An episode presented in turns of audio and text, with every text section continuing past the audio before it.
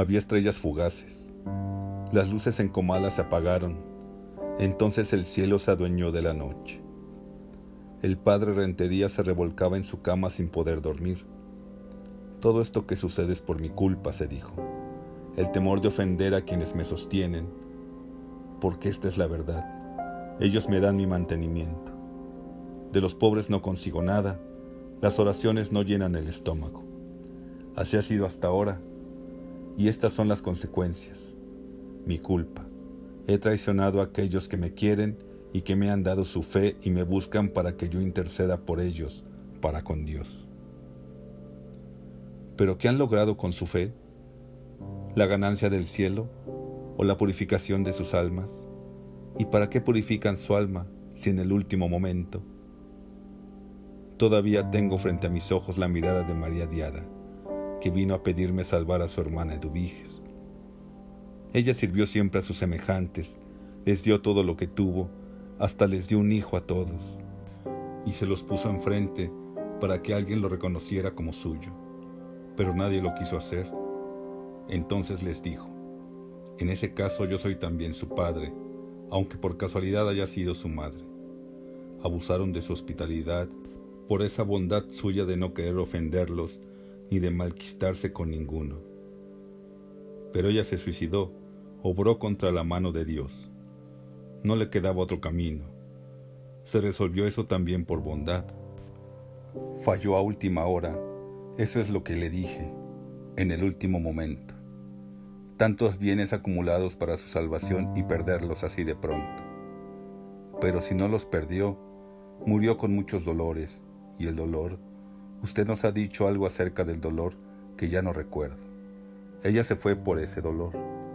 Murió retorcida por la sangre que la ahogaba. Todavía veo sus muecas, y sus muecas eran los más tristes gestos que ha hecho un ser humano. Tal vez rezando mucho. Vamos rezando mucho, Padre. Digo tal vez, si acaso, con las misas gregorianas, pero para eso necesitamos pedir ayuda, mandar traer sacerdotes, y eso cuesta dinero. Allí estaba frente a mis ojos la mirada de María Diada, una pobre mujer llena de hijos. No tengo dinero, eso usted lo sabe, padre. Dejemos las cosas como están, esperemos en Dios. Sí, padre. ¿Por qué aquella mirada se volvía valiente ante la resignación? ¿Qué le costaba a él perdonar cuando era tan fácil decir una palabra o dos o cien palabras si éstas fueran necesarias para salvar el alma? ¿Qué sabía él del cielo y del infierno? Y sin embargo, él, perdido en un pueblo sin nombre, sabía los que habían merecido el cielo. Había un catálogo. Comenzó a recorrer los santos del Panteón Católico, comenzando por los del día. Santa Nunilona, Virgen y Mártir. Anercio, Obispo. Santa Salomé Viuda, Alodia o Elodia y Nulina, vírgenes, Córdula y Donato. Y siguió. Ya iba siendo dominado por el sueño cuando se sentó en la cama. Estoy repasando una hilera de santos como si estuviera viendo saltar cabras. Salió fuera y miró el cielo. Llovían estrellas. Lamentó aquello porque hubiera querido ver un cielo quieto. Oyó el canto de los gallos, sintió la envoltura de la noche cubriendo la tierra. La tierra, este valle de lágrimas.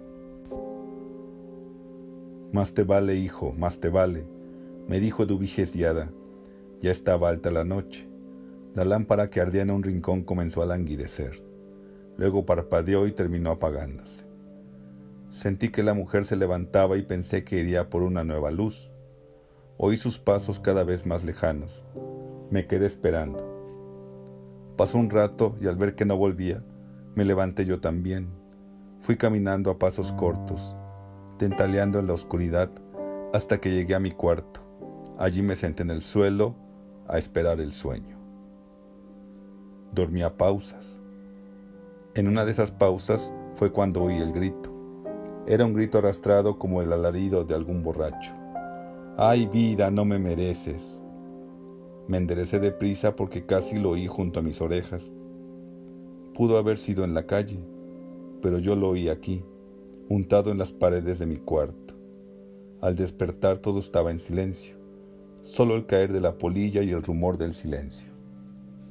No, no era posible calcular la hondura del silencio que produjo aquel grito, como si la tierra se hubiera vaciado en su aire. Ningún sonido, ni el del resuello ni el del latir del corazón, como si se detuviera el mismo ruido de la conciencia. Y cuando terminó la pausa y volví a tranquilizarme, retornó el grito y se siguió oyendo por un largo rato. Déjenme aunque sea el derecho de pataleco que tienen los ahorcados. Entonces abrieron de par en par la puerta. ¿Es usted doña Eduviges? pregunté. ¿Qué es lo que está sucediendo? ¿Tuvo usted miedo? No me llamo Eduviges, soy Damiana. Supe que estabas aquí y vine a verte. Quiero invitarte a dormir a mi casa. Allí tendrás donde descansar. Damiana Cisneros, ¿no es usted de las que vivieron de la media luna?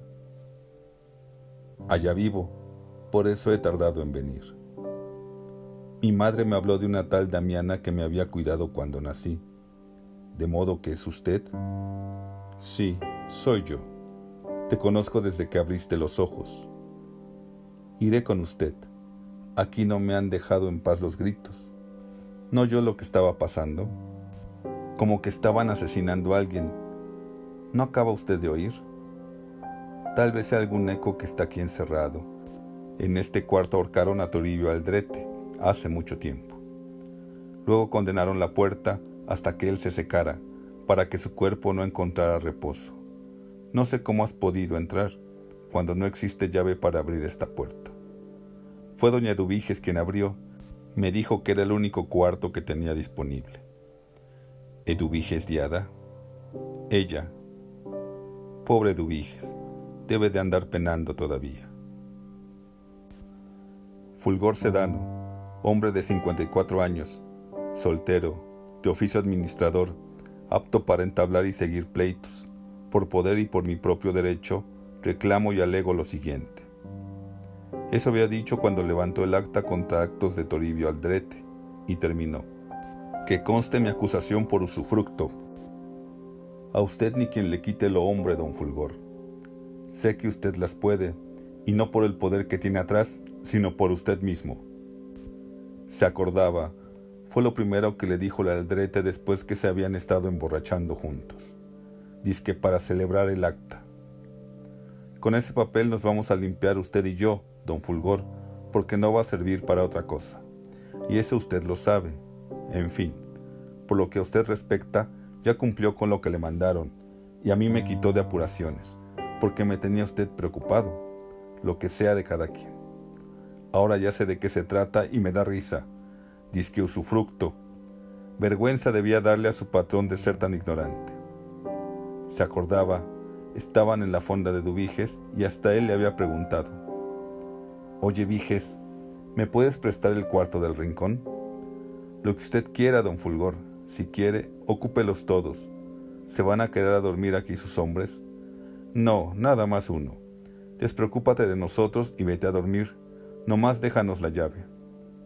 Pues ya le digo, don Fulgor, le dijo Toribio Aldrete, a usted ni quien le menoscabe el hombre que es, pero me lleva la rejodida con ese hijo de la rechintola de su patrón. Se acordaba, fue lo último que lo oyó decir en sus cinco sentidos. Después se había comportado como un collón, dando de gritos. Disque la fuerza que yo tenía atrás. Vaya. Tocó con el mango del chicote la puerta de la casa de Pedro Páramo. Pensó en la primera vez que lo había hecho dos semanas atrás. Esperó un buen rato del mismo modo que tuvo que esperar aquella vez. Miró también, como lo hizo la otra vez, el moño negro que colgaba del dintel de la puerta, pero no comentó consigo mismo. Vaya, los han encimado. El primero está ya descolorido, el último relumbra como si fuera de seda, aunque no es más que un trapo teñido. La primera vez estuvo esperando hasta llenarse con la idea de que quizá la casa estuviera deshabitada, y ya se iba cuando apareció la figura de Pedro Páramo. Pasa, Fulgor. Era la segunda ocasión que se veían. La primera nada más él lo vio. porque el Pedrito estaba recién nacido. Y esta casi se podía decir que era la primera vez, y le resultó que le hablaba como a un igual. Vaya. Lo siguió a grandes trancos chicoteándose las piernas. Sabrá pronto que yo soy el que sabe, lo sabrá, y a lo que vengo. Siéntate, Fulgor, aquí hablaremos con más calma. Estaban en el corral. Pedro Páramo se en un pesebre y esperó. ¿Por qué no te sientas? Prefiero estar de pie, Pedro. Como tú quieras, pero no se te olvide el don. ¿Quién era aquel muchacho para hablarle así? Ni su padre, don Lucas Páramo, se había atrevido a hacerlo. Y de pronto éste, que jamás había parado en la media luna, ni conocía de oídas el trabajo, le hablaba como a un gañán. Vaya, pues. ¿Cómo anda aquello? Sintió que llegaba su oportunidad. Ahora me toca a mí, pensó. Mal. No queda nada. Hemos vendido el último ganado. Comenzó a sacar los papeles para informarle a cuánto ascendía todavía el adeudo.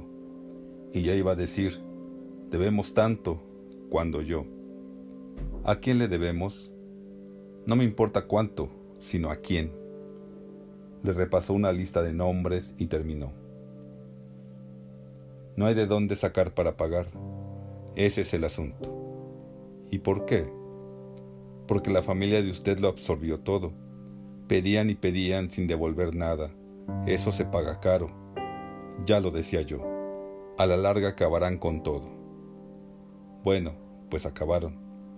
Aunque hay por allí quien se interesa en comprar los terrenos, y pagan bien, se podrían cubrir las libranzas pendientes y todavía quedaría algo, aunque eso sí, algo mermado. ¿No serás tú? ¿Cómo se pone a creer que yo? Yo creo hasta el bendito. Mañana comenzaremos a arreglar nuestros asuntos. Empezaremos por las preciados. ¿Dices que a ellas les debemos más? Sí, y a las que les hemos pagado menos. El padre de usted siempre las pospuso para lo último. Tengo entendido que una de ellas, Matilde, se fue a vivir a la ciudad. No sé si a Guadalajara o a Colima.